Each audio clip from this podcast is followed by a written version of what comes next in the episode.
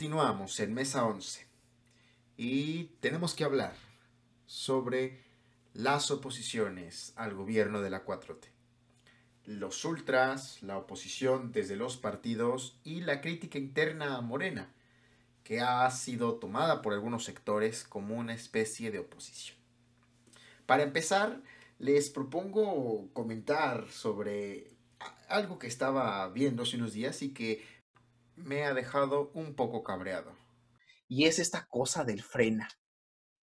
Mm, Estuve escuchando estos días unos, unos discursos de este señor, de, de Lozano. ¿Lozano? Gilberto Lozano, ajá.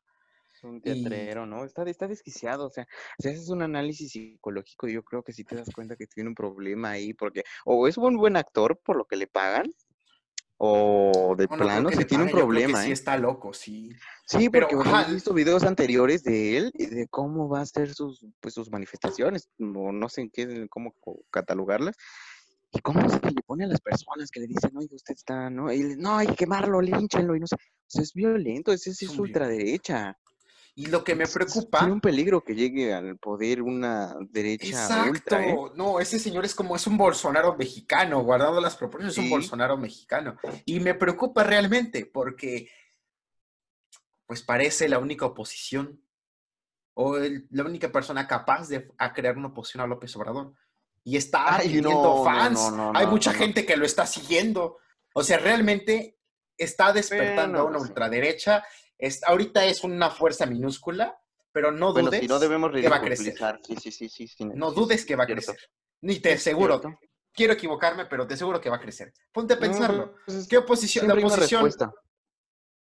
como una respuesta. Siempre, ¿A sale, siempre sale una respuesta en cuanto entra un gobierno de izquierda, se empiezan a crear estos movimientos que les... O sea, hay, yo vi un comunicado de una señora que ya de plano parece secta, porque dice, a ver, los hermanos de Fren, así como, ay, ya toda una lógica ahí No, que me, pues me remonta al Klan o algo así, terrible. No vaya a pasar como la derecha, como la derecha velo- venezolana, que queman, que queman a, a, a personas por parecer chavistas, es decir, porque son morenos. Bueno, pues bueno. ¿no? Y hubo bastantes que, que quemaron así la derecha venezolana, estos de del Guaidó a Guaidó.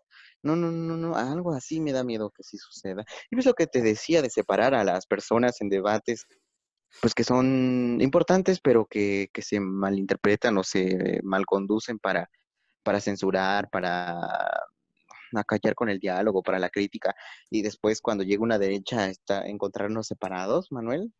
Sí. No, pero no o creo sea, que vayas, no creo que, no creo que no, sucediera no, así. no, O pero sea, son factores que, que me preocupan, que se vayan sumando y que el día de mañana cuando nos demos cuenta ya haya toques de queda, este, ya se prohíban las agrupaciones, ya, no, no, no, no, no, son, son problemas que hay que combatir, por eso yo combato las medidas autoritarias, porque si vamos permitiendo que se sumen, que se sumen, que se sumen, con, teniendo a los de frena ahí en la calle, pues va a llegar un punto en el cual esas personas, por ejemplo, Alfaro va a ser apoyado por estos grupitos locos y no se van a imponer medidas autoritarias. O sea, no, no, pero sujetos como él, que están ahorita en el poder, que son gobernadores, que son presidentes municipa- municipales, diputados, diputadas, senadores, senadoras, van a ser apoyados por estos grupos en donde encuentran una base política, pues sí, de, de cerebros lavados, o yo no sé cómo considerar a estas personas que, que, ay, no, no, no. Es que mira, ajá, yo, yo lo que te digo, estos días estuve escuchando lo que dice este señor y bueno, suelta una diarrea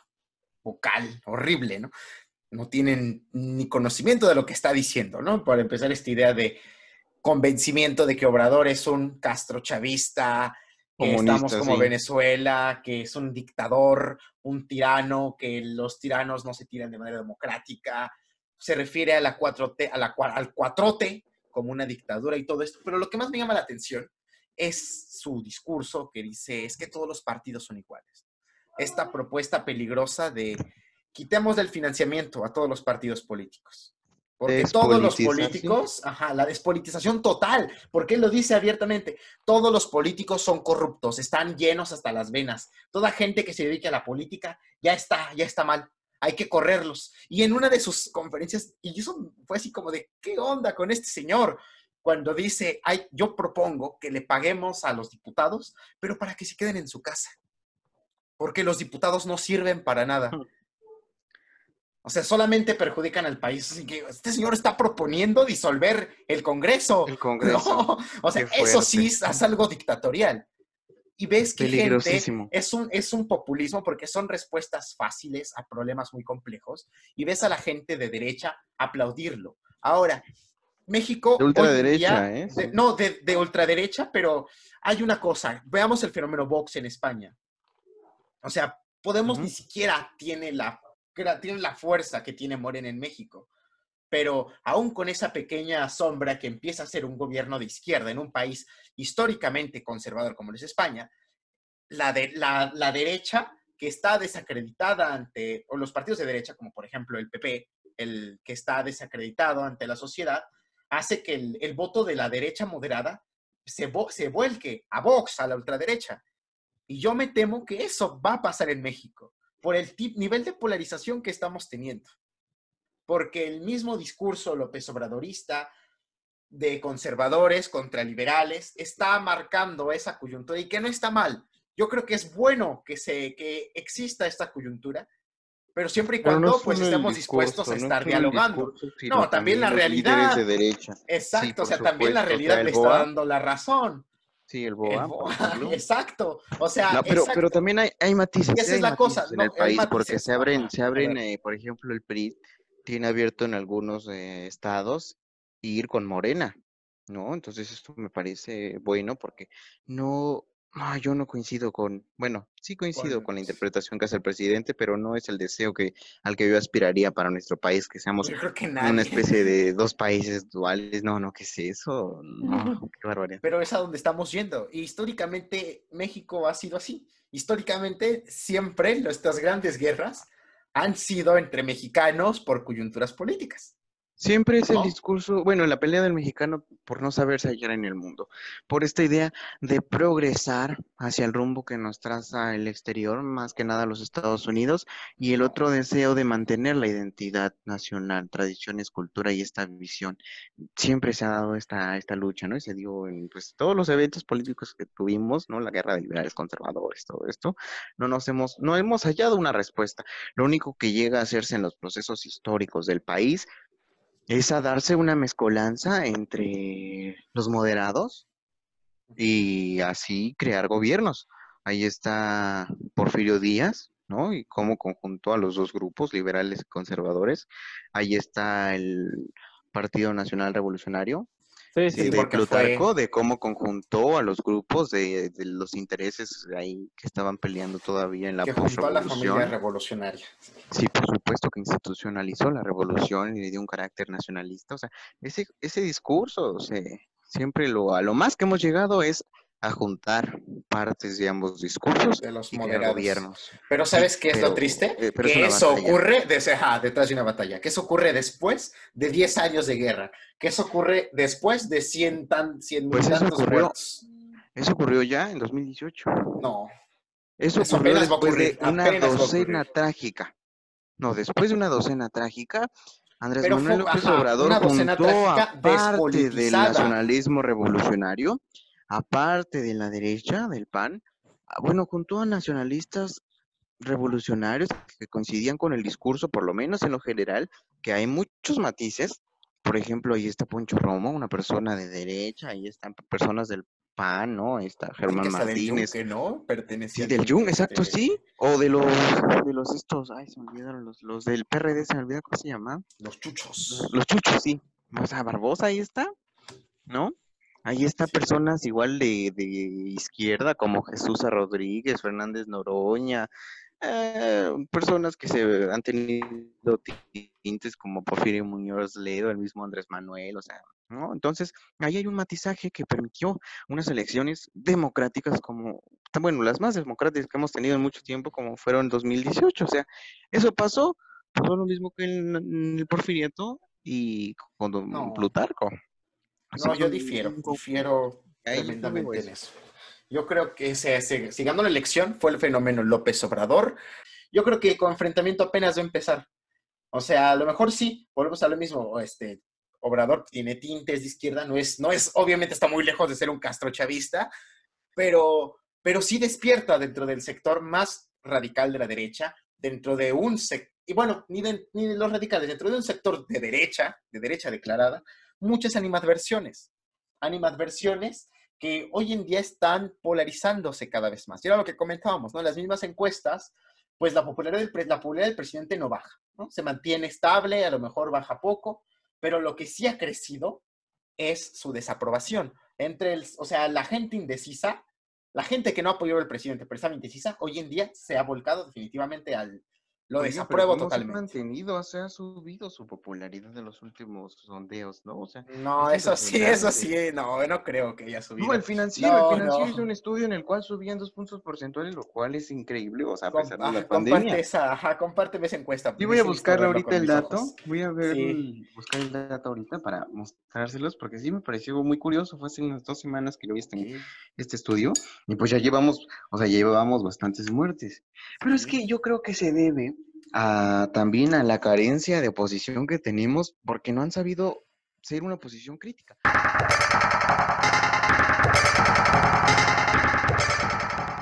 Pero es que yo creo que se debe a, también a la carencia de oposición que tenemos porque no han sabido ser una oposición crítica. Se van con el discurso fácil, con la crítica fácil, porque saben que si critican de fondo las cosas que está haciendo mal el presidente, son cosas que ellos tampoco comparten. Por ejemplo, esto del ingreso básico universal es pura cantaleta y discurso, pues, porque ni siquiera tiene bases. Eh, Mariana Gómez del Campo, ahí está el presidente del PAN, Marco Aguaidó, todos estos panistas diciendo, es que no, no le dan el ingreso básico universal, la gente está muriendo, los vendedores, los pequeños. ¿Cuándo se han preocupado ellos con los pequeños empresarios? Y luego plantean este programa, este apoyo, pero no dicen de dónde vamos a sacar el dinero. O sea, son 35 mil millones de pesos por mes. No, o sea, te exigen el apoyo universal y exigen también eliminar los IEPS, ¿no? La misma, en el mismo paquete va, va junto eliminar el IEPS y apoyo. ¿Y de este, dónde va a salir el dinero? Sí, claro. ¿No? y saben que uno de los compromisos que hizo el presidente fue no contratar más deuda. O sea, no tenemos una oposición. Me gustaría creer que podemos confiar en, un partido no que sea moderado, que no sea como hipócrita como el PAN, ¿no? Un partido que sea serio. Pero, o sea, por ejemplo, el PRI que podría hacer ese papel ahorita está, está, cooperando un poquito con Morena, pero pues tiene un presidente que es lamentable para el partido. y está desacreditado. No, yo creo que no. yo creo que, yo creo, yo creo que perdió el espíritu. Perdió el espíritu, eso sí pasó. O sea, porque yo creo que aunque el PRI, así lo voy a escribir en colaboración en Bastardos, el espíritu del PRI vive en Morena, vive en Morena. Es la idea que está cargándole votos al factor Morena. Bueno, sí, sí, aparte de Andrés Manuel, o sea, cuando se vaya Andrés Manuel, la única idea fuerte que va a quedar en Morena va a ser el nacionalismo revolucionario que un día creó el PRI. No va a quedar, ¿eh? yo creo que ni eso va a quedar en Morena. Regresa y, bueno, desecha el discurso neoliberalista bueno, neoliberal que, estos años eh, trajo, pues entonces sí podría recobrar su base, o sea, recobrar el apoyo, recobrar la labor que venía haciendo. O sea, cuando ganó Peña Nieto, mi diagnóstico es que el se cansó del PAN porque no saben gobernar y no recordó, no recordó que el PRI ya no era un PRI nacional revolucionario, sino un PRI neoliberal. Y ese fue el PRI que llegó con Peña Nieto, pero por el que votó la gente fue por el PRI de, presidentes de, la época de oro, ¿no? De, hasta, hasta Díaz Ordaz. Sí, yo ahí no creo que, creo que incluso la población mexicana ya no creería si el PRI regresara con un discurso de nos hemos transfigurado, hemos vuelto a nuestros orígenes. El partido ya está desacreditado, ya tiene mala fama, ya la única forma de que esa idea renazca es en otro partido. Y no creo que Morena vaya a hacer esa continuación. Porque bien lo decías, o sea, Morena es un frente amplio de muchas cosas. Hay expanistas, hay perredistas, hay, hay de todo, o sea, hay de todo en Morena. Y por lo mismo, Morena, en lugar de, y lo decíamos en la otra ocasión, en lugar de prisarse, en lugar de continuar con, esta, con este espíritu del nacionalismo revolucionario, pues va a continuar. Institucionalizarse. ajá, va, va, a perredizarse y va a dividirse en corrientes. y lo vemos ahorita que, que en el PRI, vaya, creo que el, el, gran éxito del PRI fue su, su disciplina, el que era una institución fuerte y donde el que se mueve no sale en la foto y donde teníamos esta, esta disciplina partidista. Y en Morena no, o sea, en, pleno, en plena crisis de, del COVID, en pleno gobierno de, de López Obrador, pues vemos cómo del mismo Morena se empiezan a tirar, cómo siempre en Morena hay conflictos internos, cómo la única oposición real a López Obrador está dentro de Morena. Entonces, yo no creo que Morena vaya a continuar con esta idea. Y tan fácil como que no han tenido un presidente en el partido, o sea, no han, no, exacto. No, es, es, un, es un desmadre Morena. No tiene la estructura para hacer el nuevo PRI está muy lejos. Sí, pero fíjate que, por ejemplo, en esa parte de ser crítico, me parece muy bien que hallemos la posición, bueno, no la posición, sino una autocrítica de parte del gabinete. Ya ven ahí el conflicto que trae Poncho Romo y el secretario de, de Medio Ambiente, o sea, de una crítica válida a las medidas que está tomando la 4T porque prometió ahí un discurso pues ecologista y nacionalista que proteger el campo, hacerlo crecer, pero pero evidentemente con esta lucha de muchos activistas y de muchos políticos y políticas que están dentro del partido de contra los transgénicos, de la lucha por el maíz, sin maíz no, hay país y todo esto. Y por otro lado, pues ahí el conservador, bueno, no el derechista de, de Romo en la oficina. el burgués, al final de cuentas. Impulsando. sí, sí, sí, pues claro, es de la élite de, de, Nuevo León, ¿no? De una élite que no, no es muy querida en, en el mismo estado, pero pero sí es, es, pues ah, tiene gran capacidad económica y que impulsa este veneno, ¿no? Este pesticida, bueno, desconozco de, biología ahí, pero pues que, que, muchos estudios han revelado que, que después de cierto tiempo acaba con los nutrientes, la productividad de la tierra, que mata no solo a las plantas, a los bichos, sino también es dañina para el ser humano, bueno, bueno, todo este discurso ecologista me parece muy bien que encontremos un secretario, bueno, entre los secretarios, funcionarios y colaboradores del presidente, pues una crítica seria.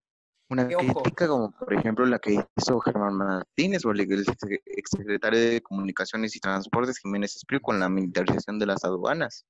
Que ojo, que por ejemplo, no, bueno, ah, sí, sí, sí, muy buena pues, pero eh, separando un poco lo que fue la crítica que hizo Jiménez Espriu con la que sucede aquí con, con el secretario de, de, de Semarnat, ¿sí Semarnat o Sí, medio ambiente, sí, sí, ¿verdad? Si no, no me equivoco. Sí, es, perdón. Sí es. Ah, es que no lo dice de frente, o sea, fue un trascendido, fue una infiltración, fue algo que se escapó. Pero fue una autofiltración. Mm, esperemos que sí, mm, si la reconoció así, ha dicho que ha dicho, o sea, le ha dicho que su crítica, su posición es esa, y a mí me parece que es bueno. Sí, o sea, es bueno que haya, o sea, vuelvo a lo mismo, sí, es bueno que sean esas críticas, pero lo peligroso aquí es que, y como decíamos, si la, si la oposición o la crítica viene desde Morena, el sector de derecha que no se siente incluido por el gobierno de la 4T, pues menos, ¿no? Menos va a aceptar, menos va a ver con buenos ojos estas críticas, menos se siente representado, menos siente la existencia o menos reconoce la existencia de una oposición en unos partidos que dice el PRI, desprestigiado, el PAN haciendo este haciendo sus barbaridades, ¿no? Movimiento Ciudadano con este señor, con Samuel García. Machista, sí. No, inconscientes, ¿no? Con el COVID. O sea, con, con tanto desprestigio es que los partidos no políticos. o sea, Exacto. Ven que son con tanto las banderas que tienen contra el presidente y, y, la, y sí, quedan mal. Chihuahuas. Son de derecha, al final son de derecha. Para ser políticos tiene que tener de inteligencia, de veras. Bueno, pero, o sea, eso es, lo, que me preocupa, que si los partidos están tan mal, si el PAN no es una oposición, si no hay una oposición en, las instituciones ya existentes, la derecha vaya a escuchar y le vaya a agradar y, y se vaya a terminar uniendo a este discurso de ultraderecha por, es completamente despolitizante, completamente fascista, me atrevería a decir esa palabra, dictatorial. Y, y, lo que me preocupa es que esta gente, la gente del Frena, no ven las opciones democráticas como opciones válidas. O sea, lo dice este señor en todos sus videos, este, ninguna medida, ningún instrumento democrático sirve para tirar un dictador. O sea, Mm, ellos yo- no yo- ven yo- en lo bueno absoluto. que lo mencionas. Es No ven en lo absoluto. Es muy importante Ajá. que lo menciones, ¿eh? Porque yo no había puesto atención. Bueno, es que cuando lo oigo, digo, pues este es un esquizofrénico hablando, entonces si le das aires, pues mm, te haces más daño, ¿no? Pero qué bueno que lo, lo escuchaste porque es, eso es muy preocupante. Desde la izquierda, cuando se fue a oposición, siempre se decía las marchas deben ser pacíficas, no se deben tomar medidas represivas, con los golpes no se arregla nada, siempre hay instituciones, siempre se confió en las elecciones, o sea, tres la veces, me acuerdo, la tres frase veces que tanto hubo dices de ahí Madero. fraude. Ah, pues por La frase supuesto, que pero, tanto dices de pero yo dije desde la izquierda, desde la Sí, izquierda actual. bueno, pero digo, es creo que esa frase Eh. lo define perfectamente, ¿no? No, no, no, no, no, no, per- perdóname, pero ser un no, no, no, demócrata, ¿cómo- no, deja tú la cómo izquierda, un a demócrata, un esquizofrénico con demócrata, un grande no. como Madero? Exacto, no, bueno, pero el- hablo del espíritu democrático, compañero, el espíritu democrático, el espíritu cívico de lo que es vivir en una, en una república. Si Sí, este señor acusa a alguien de dictador, bueno, entonces tú te, te debes asumir como un demócrata, ¿no? Como un defensor de la democracia. Por supuesto, Eh, un salir de la con estas, o con sea, estas cosas, o sea, salir con de esta estas cosas. desobediencia civil que es pacífica, donde tú vas, te plantas ante el dictador, le dices eres un asesino, eres un corrupto, como lo hizo Fernández Noroña con García Luna. Y como lo están haciendo esta gente con Obrador. No, no, pe- Total no, no, no es cierto. No, no, no, pero no, no, no. Así no, lo o están sea, haciendo. pero- Pero, ah, bueno, sí. Y hay un espíritu democrático que se respeta. La diferencia es que el régimen, bueno, digo que el gobierno es diferente en sus modos, ¿no? Que no se reprime, que no se encarcela, que, o sea, cuando fue la manifestación por, recién, la, primera de los 43 normalistas, 11 fueron detenidos por Osorio Chong, la Secretaría de Gobernación, que entonces ya saben, encabezaba las, las, eh, bueno, las actividades de seguridad, y fueron llevados a, a- a penales de alta seguridad de alta seguridad por manifestarse. Y hubo un caso de un muchacho que solo por estar ahí en la bimba, porque nada más estaba viendo, lo agarraron y se lo llevaron a Colima. O sea, así la diferencia entre estos Sí. 50, ¿cuántos fueron los que se manifestaron el domingo en, su- en el Zócalo, que no Bueno, llenaban ellos dicen que 11 ni mil. una...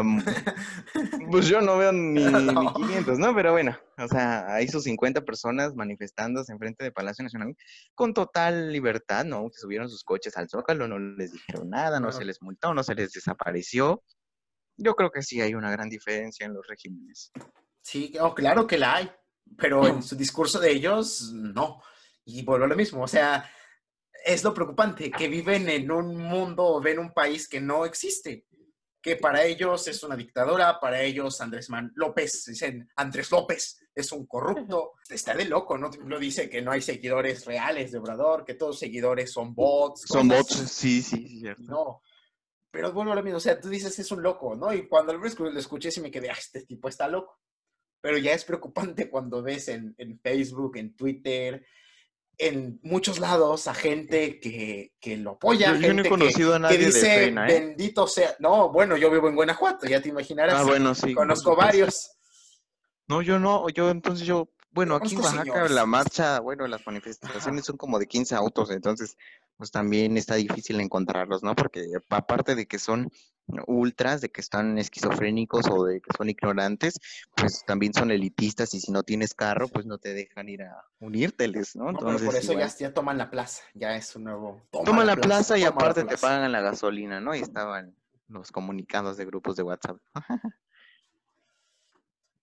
Pues Pero ojalá, bueno, ojalá sí. sea eso, ojalá sean pagados, pero y aunque lo fueran, vuelvo lo mismo, el No, que este pero señor siempre- esté en siempre hay- redes, sí, sí está, está sembrando la semilla y espero Incluso equivocarme de debería verdad de- para una reacción violenta por parte de la ultraderecha, por una, por, un- por esta gente, esta postura política que se cierra por completo a, a usar los medios que la democracia nos otorga. Por supuesto, y por ejemplo, ahí está un claro ejemplo, qué bueno que me, me acordaste con esto.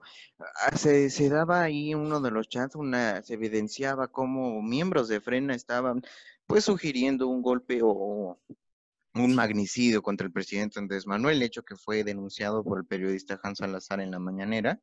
Y acto seguido de que este periodista denuncia amenaza, al sí, sí, sí. presidente, ¿no? Se le amenaza y dice, quiero que me consigan el domicilio de este periodista porque va a pagar caro. Va a pagar. Oye, es un desquiciado y aparte atenta contra lo más valioso que es, es la un democracia. fascista, es un Y es el fascista. periodismo. Sí, es un fascista y anda ahí en las redes, anda ahí en los medios como si nada. Y la gente Pues, lo apoya. En aras, en aras de la libertad de expresión de la democracia debería censurar, censurársele a este tipo de gente, porque los discursos de odio, los discursos fascistas no deben ser tolerados. Por tolerar discursos y partidos como el de Adolfo Hitler fue que se dieron actos tan atroces como que llegaran al gobierno esos, esos fascistas. ¿No? Entonces, si desde hoy los dejamos hacer tarea política, estamos dándole espacio al odio, a la violencia, y a que el día de mañana tengamos de nuevo un militarcillo como Calderón, de usurpador en la presidencia. Este señor, bueno, disculpen, pero yo creo que este señor sería muchísimo peor que Calderón. Ah, por supuesto, yo no lo dudo. pero, pero o sea, lo que yo voy es que es nuestro deber como ciudadanos, ciudadanas, demócratas, y cada que veamos estos discursos de odio, seamos o no partícipes o afines al gobierno, pero si somos miembros de la República y asumimos que nuestras libertades corren riesgo, debemos ir y confrontarles, convencerles, debatir con ellos para evitar un posible escenario como el que estamos describiendo. Por eso hago un llamado desde este medio. Si hay alguien que nos escuche o que conozca a alguien que sea de frena, díganle que, queremos hablar con él. Por favor, yo, la única gente que conozco de frena, afortunadamente son señoras de 30 años para arriba, 40 años. Entonces, no sé si haya jóvenes o jóvenes. Debe haberlos, ¿eh? Si hay problemas. Sí, debe haberlos. Entonces, si alguien, este, especialmente a los hacer una si alguien conoce a alguien de frena, o tú que nos estás escuchando eres de frena y estás ya molesto con lo que estamos diciendo, ven, únete, queremos platicar contigo. Debate, por supuesto, eh, siempre escucharemos, excepto los discursos de odio, pero pues para debatirlos hay que escucharlos, ¿no? Eh, y, hay una campaña, debemos hacer una campaña, no, no hay, perdón, me equivoqué, hay que hacer una campaña, ¿no? Así como esa de adopta un árbol, ¿no? De convence un loquito, así debe ser, ¿no? De, de la democracia. Pero oye, piénsalo, por otro lado, si tú llegas con un, es que esto es un discurso de odio y hay que censurarlo por el bien de la democracia, porque no se censuró a Hitler y terminó con 6 millones de judíos asesinados. Y alemanes este, también muertos por la Sí, y opositores políticos y mucha gente muerta, pero...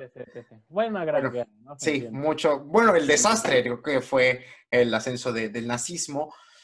¿No crees que al mismo tiempo les estás dando a ellos la razón? Decir, ah, sí, mira, son unos dictadores, nos están censurando porque nosotros somos los buenos y, no, porque para ellos se sienten airosos, ellos no, porque para eso hay instituciones políticas como el PAN, que me guste o no, es un partido que consolida un grupo de personas que son afines a sus ideales.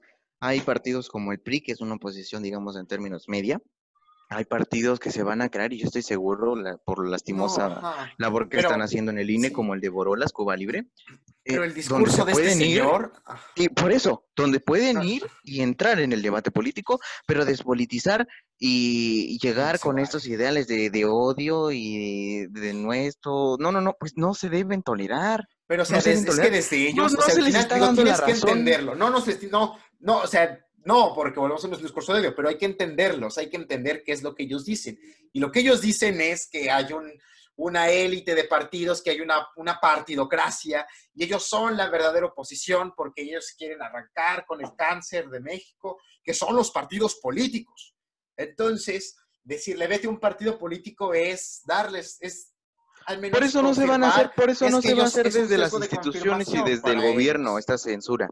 Por eso se debe hacer desde la ciudadanía como una forma de regulación, desde los medios de comunicación es muy importante que sus mensajes no se difundan, que sus mensajes sean politizados, es decir, que sean analizados, explicados, bajados a un nivel de discusión en el que se pueda tolerar, es decir, aquí hay puntos críticos en el cual debemos de, pues, no de concordar con ellos, pero sí de tomar nota de lo que están diciendo y hay puntos a los cuales usted señor usted señor que nos está leyendo que nos está viendo que nos está escuchando por favor haga análisis de la falsedad y del peligro que demuestra estas palabras no usted es ciudadano y ciudadana de a pie que los ve en las plazas públicas incitando al odio incitando al magnicidio incitando a la destrucción del parlamento de la democracia y de las instituciones debata con ellos pregúnteles por qué pregúnteles nada más una pregunta que les tunde siempre y a todos he visto ¿Qué es el, comunismo? Pero antes estúdielo, ¿no? Entonces, desde ahí, ese nivel se debe dar de discusión. Por eso yo digo, no, los no el gobierno, no las empresas deben de censurarlo, sino nosotros como sociedad rechazar ese contenido y, politizarlo, debatir con esa- esas personas. Porque pues, son personas que yo digo, yo, sostengo, ¿no? Yo creo que son ignorantes o que de plano son esquizofrénicas, como Lozano. No, yo no creo, no, los seguidores no. Los seguidores, tristemente, tristemente el pueblo más culto, el pueblo de Bach, el pueblo de Kant, fue el mismo pueblo que, que inventó el nazismo.